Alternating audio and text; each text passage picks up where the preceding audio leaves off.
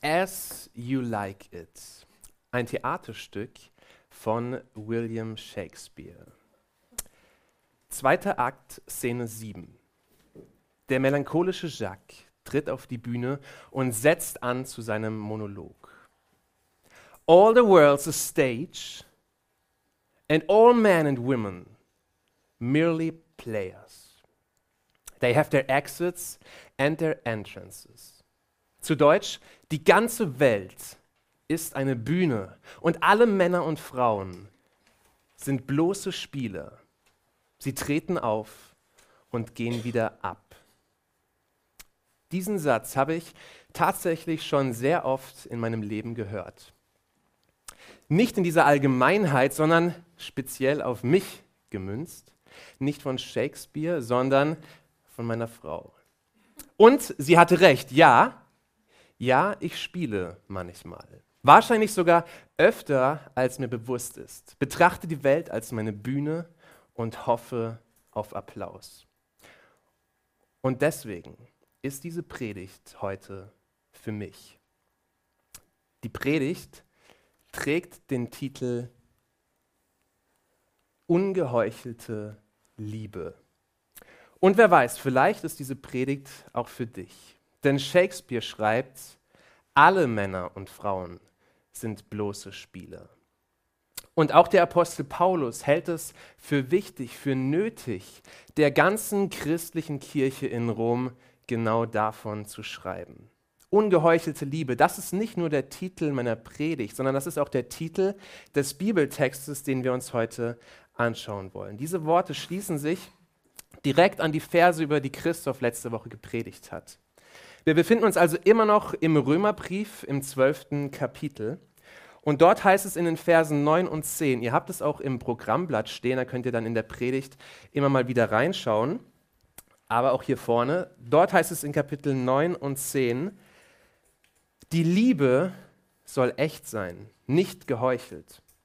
Verabscheut das Böse, haltet euch unbeirrbar an das Gute. Lasst im Umgang miteinander Herzlichkeit und geschwisterliche Liebe zum Ausdruck kommen.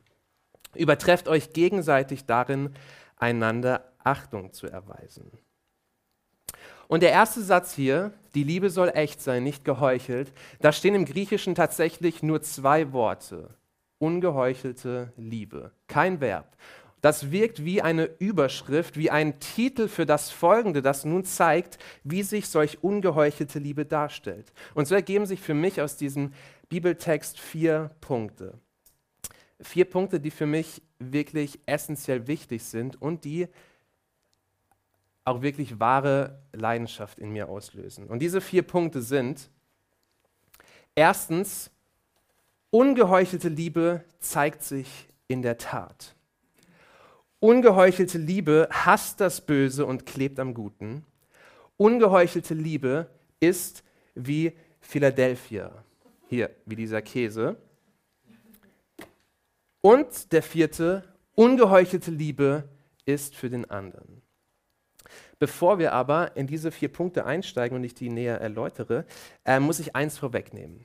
Wenn Shakespeare feststellt, dass die ganze Welt eine Bühne ist, und der Apostel Paulus uns aber sagt, dass unsere Liebe nicht geschauspielert sein soll.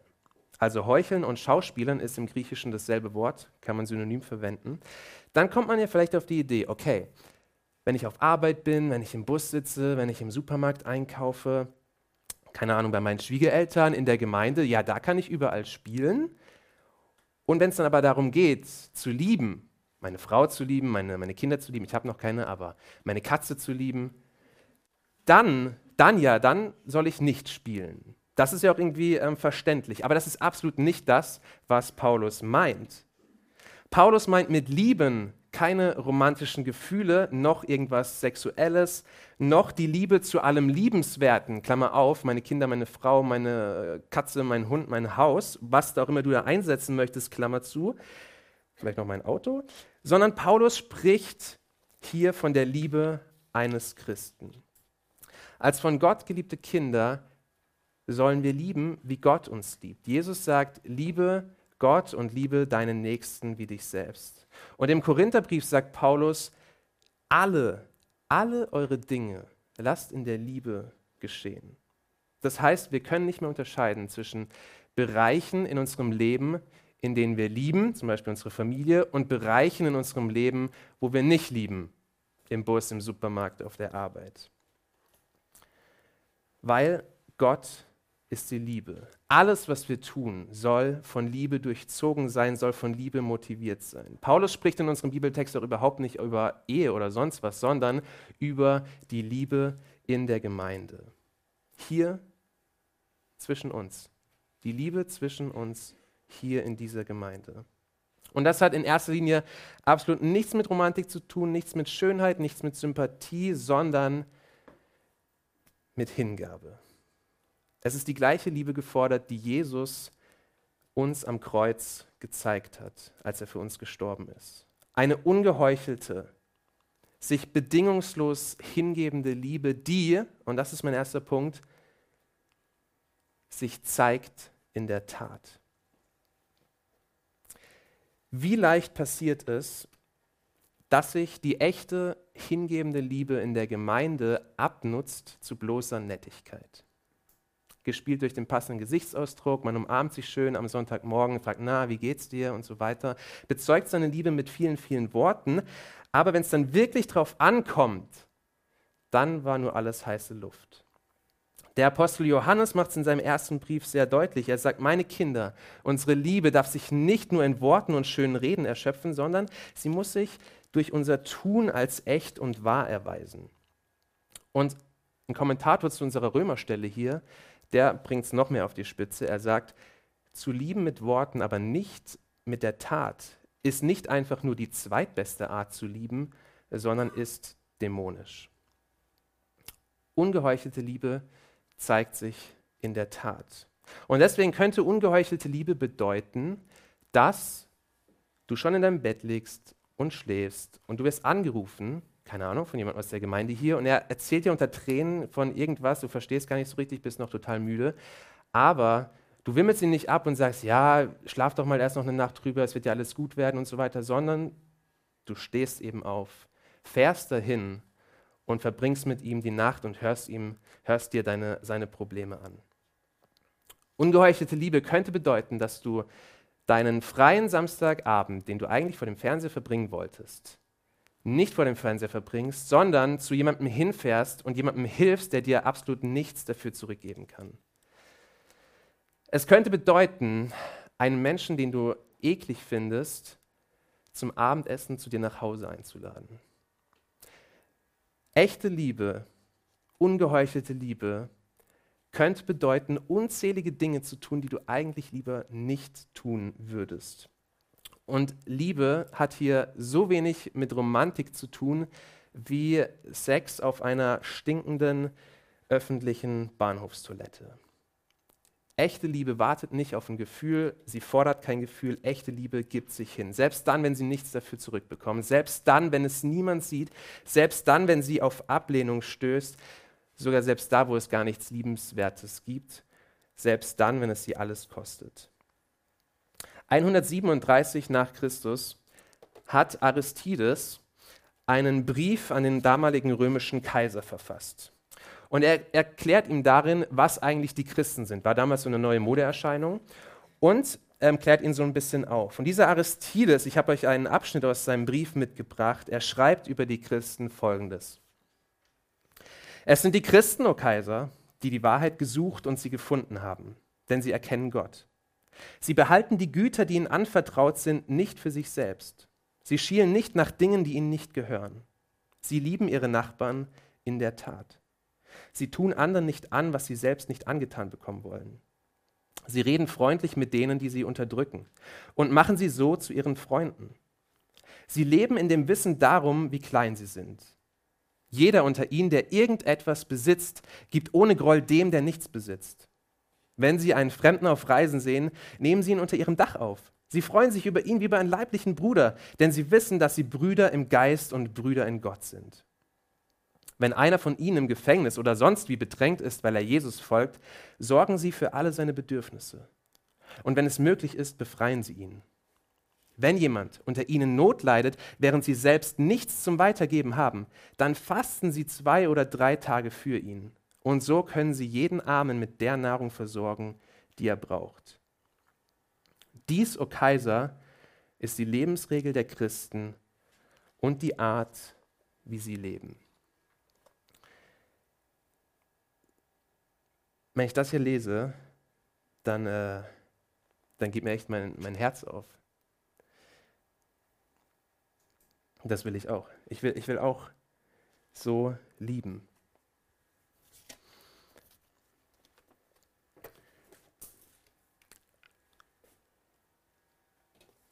Kommen wir mal zum zweiten Punkt. Ungeheuchelte Liebe hasst das Böse und klebt am Guten. Das ist lustig, oder? Direkt nach der Aufforderung, eure Liebe sei ungeheuchelt, steht hasst. Hasst das Böse, verabscheut das Böse. Wir sollen lieben, indem wir hassen. Und da steht auch nicht einfach nur hassen, es, es, gibt keine deutsche richtige Übersetzung dafür, da steht ein viel stärkeres Wort als hassen. Man könnte es vielleicht übersetzen, hasse es mit ganzem Ernst, mit ganzer Hingabe, hasse es. Wir lieben, indem wir mit ganzem Ernst hassen. Auf den ersten Blick vielleicht ähm, so ein bisschen verwirrendes Paradoxon, aber es macht absolut Sinn. Stell dir vor, du nimmst dir vor, mich zu lieben. Also so wie, wie Paulus, so wie Paulus das hier die Liebe meint. Ne? Und jetzt fällt dir etwas an mir auf, das böse ist. Vielleicht äh, eine schlechte Charaktereigenschaft von mir, die halt einfach richtig scheiße ist. Sagen wir mal, sagen wir mal, ich bin überheblich und stolz. Natürlich nicht ständig, aber ja, es blitzt doch immer häufiger auf.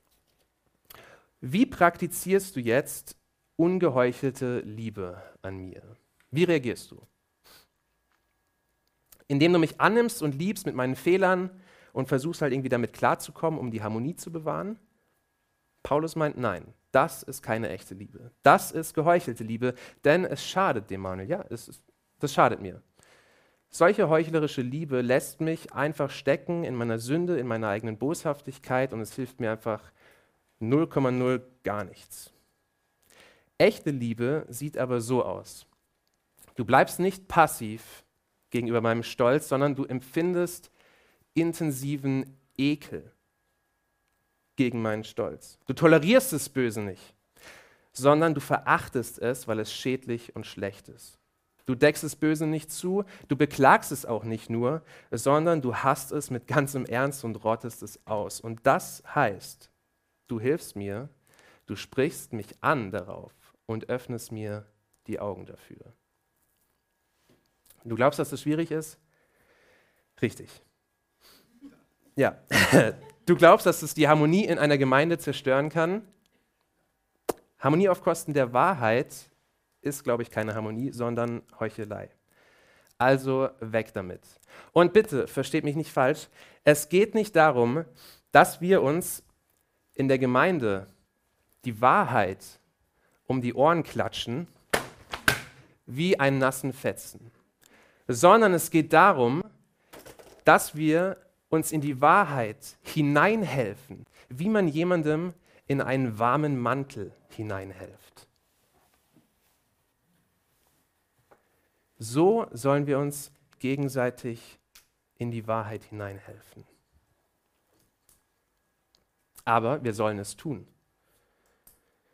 Wir müssen es tun. Wenn wir wirklich lieben wollen, und ja, solche Gespräche sind schwer, selbst dann, wenn wir mega barmherzig und gnädig miteinander reden. Aber es geht hierbei um nichts Geringeres, als dem anderen zu helfen, Jesus ähnlicher zu werden. Als dem anderen zu helfen, das Leben zu führen, das Gott sich für ihn wünscht. Deine echte Liebe hilft dem anderen, ein Leben in Freiheit zu führen. Ein Leben in Freiheit von Süchten. Deine echte Liebe hilft dem anderen, gute Beziehungen zu leben.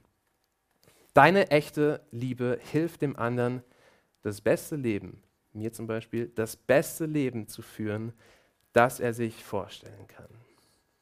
Und es ist echt meine Bitte an euch, an euch alle.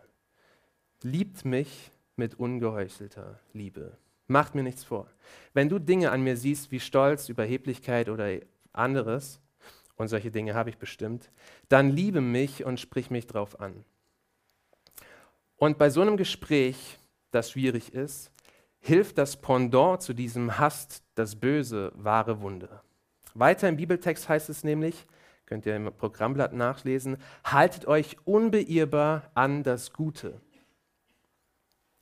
Tatsächlich ähm, steht es hier im Griechischen so wie in meinem Unterpunkt, klebt am Guten. Und dieses Kleben ist das gleiche Wort, das in der Bibel verwendet wird, wenn von der Ehe die Rede ist. Mann und Frau kleben aneinander. In der sexuellen Vereinigung, in der Mann und Frau eins werden, ein Fleisch werden. Und eine solche Klebeverbindung ist die innigste Verbindung, die es gibt. Kleb mal zwei Blätter aneinander. Mann und Frau kann man leicht erkennen. Wenn du diese Blätter aneinander klebst, mit gutem Kleber natürlich, nicht mit schlechtem Kleber, ich habe das schon mal vorbereitet für euch, zusammengeklebt. Wenn du diese Klebeverbindung lösen möchtest, möchtest passiert Folgendes. Ja, das geht gar nicht. Das ist ein super Bild, was passiert, wenn zwei Menschen sich scheiden lassen. Komischerweise zerreißt gerade nur die Frau, aber ähm, eigentlich äh, zerreißt es auch den Mann. Zerreißt es den Mann.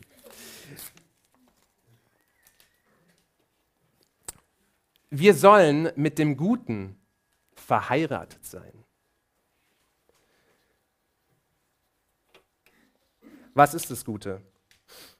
Ähm, das habt ihr nicht mehr auf eurem Programmblatt, aber im Vers 2 im Römerbrief, Kapitel 12, steht es. Da wird es definiert, und zwar das Gute ist, das, was Gottes Willen entspricht. Das, worüber Gott sich freut, das Vollkommene.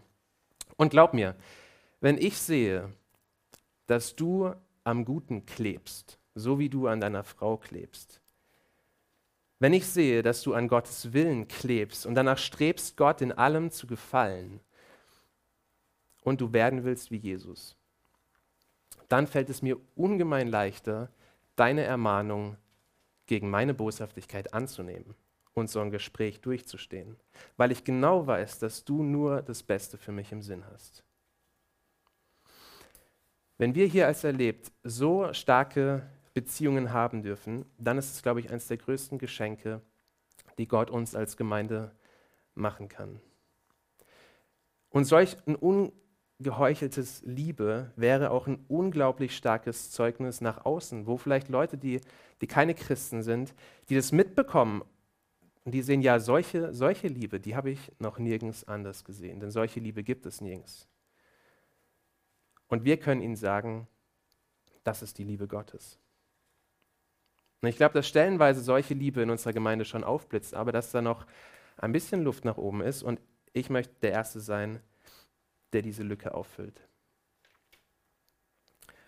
Der dritte Punkt. Ungeheuchelte Liebe ist wie Philadelphia.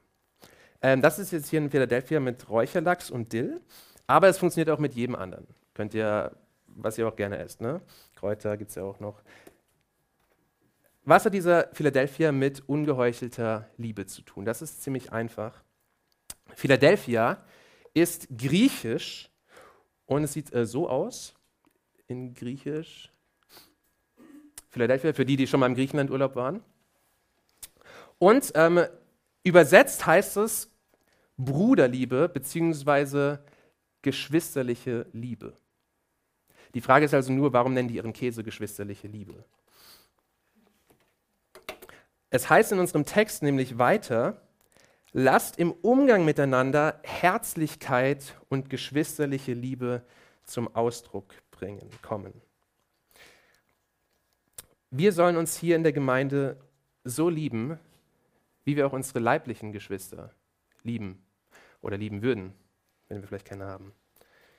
Und das ist für mich echt der Inbegriff von ungeheuchelter Liebe. In der Familie, da brauchst du keine Masken tragen. Da darfst du einfach sein, wie du bist. Da bin ich einfach Manuel. Selbst wenn du dir in deinem sonstigen Leben vielleicht irgendwie zur Anerkennung und ähm, so einer professionellen Distanz verhilfst, dadurch, dass du, keine Ahnung, Titel hast, dadurch, dass du ähm, irgendwelche Masken aufziehst. Aber wenn du über die Schwelle der Familie trittst, in den Kreis der Familie, dann fällt das alles ab. Da ist der Professor, Professor, Doktor, Doktor, Doktor, dann halt auch nur der Franzl mit den gleichen Macken wie immer. Und es ist überhaupt nicht negativ, sondern es ist das Befreiendste. Es ist eine Befreiung von allen äußeren Zwängen. In der Familie, in die Familie kommen ist echt wie aufatmen. Du gehörst einfach dazu, ohne irgendwelche Leistungen zu bringen. Du musst weder attraktiv sein noch intelligent, um geliebt zu werden. Du bist nicht auf einer Bühne oder in einem Prüfungszimmer, wo du dich beweisen musst, dass du gut genug bist. Es geht nicht um die beste Performance.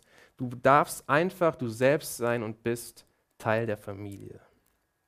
Und Paulus erweitert eben diesen Rahmen der Familie aus auf die ganze Gemeinde. Wir alle hier miteinander sind Familie, Gottes Familie.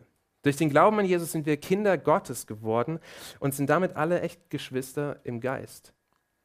Und deshalb soll natürlich auch unser Miteinander von Philadelphia geprägt sein, von geschwisterlicher Liebe.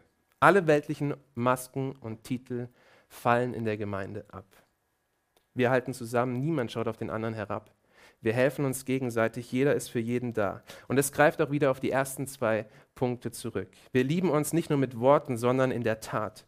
Und wir sprechen auch mal schwierige Dinge an. Wir helfen uns gegenseitig, Jesus ähnlicher zu werden und dem Bösen zu widerstehen. Und ja, vielleicht streiten wir uns auch manchmal, aber in dem Ganzen sind wir herzlich und echt. Und dieser Frischkäse hier ist eigentlich ein ziemlich cooles Bild für Philadelphia. Wenn du zum Abend ähm, Dinnergäste einlädst, die du vielleicht noch nicht so gut kennst, dann ähm, willst du die beeindrucken und machst einfach ein bombastisches Menü, vielleicht irgendwie exotisch. Ähm, putzt vorher dein ganzes Haus, kehrst den ganzen Schmutz raus, ähm, deckst den Tisch schön, dekorierst alles wunderbar und dann füllst du das Essen natürlich in edle Schüsseln. Es wird dir nicht im Traum einfallen, einfach ein Philadelphia auf den Tisch zu stellen, ein paar Brote aufzuschneiden und deinem Besuch zu sagen, ja komm, schmiert euch mal ein Brot. Aber in der Familie, da machst du das. Da stellst du einfach den Frischkäse, du füllst ihn nicht um in irgendeine edle Schüssel oder so, sondern stellst ihn einfach auf den Tisch und deine Familie darf sich bedienen. Das, das, heißt nicht, dass ihr nicht auch eurer Familie und äh, den Menschen, die ihr liebt, auch mal ein bombastisches Menü machen dürft. Aber ich glaube, ihr wisst, was ich meine. Und vielleicht, wenn ihr das nächste Mal eine Packung Philadelphia kauft, zu Hause habt, dann äh, erinnert es euch, dass so wie ihr eure Familie im Alltag liebt, dass ihr so auch eure Geschwister in der Gemeinde lieben dürft. Beim letzten Punkt dachte ich ehrlich gesagt, ähm, okay, wenn man die ersten drei Punkte beachtet, dann gibt, ergibt er sich eigentlich automatisch. Warum ähm, erwähnt es Paulus jetzt extra nochmal? Aber je länger ich darüber nachgedacht habe, dachte ich so, äh, nee, es ist überhaupt gar nicht selbstverständlich, wie ich gehofft hatte. Mehr noch, ich glaube, der letzte Punkt ist äh, der schwerste. Und der letzte Punkt ist, ungeheuchelte Liebe ist für den anderen. Paulus schreibt, übertrefft euch gegenseitig darin, einander Achtung zu erweisen. Oder wie Luther es übersetzt, einer komme dem anderen mit Ehrerbietung zuvor. Es soll uns mehr um den anderen gehen als um uns selbst. Die Liebe sucht nicht das ihre, sondern sucht das Beste für den anderen. Eine Ehe, wo nicht beide Ehepaare dieses Prinzip von Anfang an leben, ist schon gescheitert. Und wenn es schon in der Ehe schwierig ist, dieses Prinzip zu leben, und jetzt bringt es Paulus in die Gemeinde hinein und sagt, wir alle sollen so miteinander leben, das ist schon richtig krass. Und darüber hinaus meint Paulus ja nicht nur die Gemeinde eigentlich, sondern eigentlich in allen Beziehungen, wo wir lieben. Mich selbst hinten anzustellen, mich zurückzunehmen, damit der andere glänzen kann. Nicht nur passiv dabei zu bleiben, sondern den anderen aktiv zum Glänzen zu bringen, dass der andere strahlen kann. Mich hinzugeben mit vollem Einsatz, ohne etwas dafür zurückzuerwarten den anderen höher zu achten als mich selbst. Geht es? Das geht nicht. Das geht nicht nur nicht, das macht auch gar keinen Sinn. Das ist ungesunde Selbstaufgabe. so kann niemand lieben, so will niemand lieben. Ja, das stimmt, aber nur zum Teil. Ich glaube, und sonst wird es auch gar keinen Sinn machen, dass Paulus davon schreibt, dass es tatsächlich keinen Menschen gibt, der so lieben kann. Außer die Menschen, die selbst mit solcher Liebe geliebt werden. Und zwar in Vollkommenheit. Von dem, der nicht nur liebt, sondern die Liebe in Person ist. Von Jesus Christus, Gottes Sohn, der sich für nichts geachtet hat. Der mit sich mit allem, was er hatte, hingegeben hat. Der seine Göttlichkeit verlassen hat, um selbst Mensch zu werden, so wie wir. Und der seine Achtung, der seine Ehre und sein ganzes menschliches Leben sogar hinten angestellt hat, für uns geopfert hat, für uns sich hingegeben hat. Aus Liebe zu uns. Menschen, die von dieser Liebe ergriffen und erfasst sind. Menschen, die tief erkannt haben, wie allumfassend sie in Jesus angenommen und geliebt sind. Menschen, die jeden Moment aus der Kraft des Heiligen Geistes leben und so eng mit Gott verbunden sind, die können das. Die können das. Die können so lieben. Sich selbst hingeben, sich selbst in gewisser Weise aufgeben, sterben und den anderen höher achten als sich selbst weil Jesus das Gleiche für sie getan hat und jeden Tag tut. Wer, wenn nicht wir, könnte so lieben? Ich möchte mit uns beten. Vater, ich danke dir. Ich bin dir, ich bin dir so unglaublich dankbar für diese Familie hier. Für erlebt, für meine Familie. Ich danke dir, dass du uns so zusammengestellt hast mit dieser ganzen Unterschiedlichkeit und trotzdem einfach zusammenschweißt als Familie. Ich danke dir für die Einheit, die wir hier haben dürfen.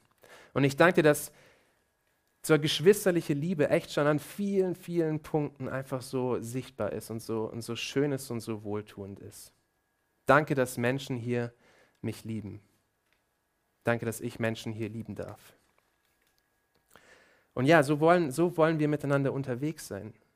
Ganz eng zusammen, als, als Einheit, als, als Familie. Und ich bitte dich echt, dass, dass, ich, dass ich anfange, immer mehr, immer mehr, wirklich ungeheuchelt zu lieben. Dass ich meine Masken, die ich hier vielleicht doch noch trage in der Gemeinde, dass sie immer mehr abfallen, dass ich sie einfach wegschmeiße in deinem Licht. Ich möchte dich für echte Beziehungen bitten, die, die sich ungeheuchelt lieben und sich auch manche schwierige Dinge sagen, hier in der Gemeinde. Die nicht das Böse nicht hassen, sondern dies hassen und echt am Guten kleben. Ich bitte dich, um, um dass Leute echt schwierige Gespräche mit mir beginnen und, und hoffe einfach darauf, dass, dass sie am Guten kleben und, und das Beste für mich im Sinn haben und, und mir helfen, Jesus ähnlicher zu werden. Und das Gleiche möchte ich, diesen gleichen Dienst möchte ich echt auch für sie tun.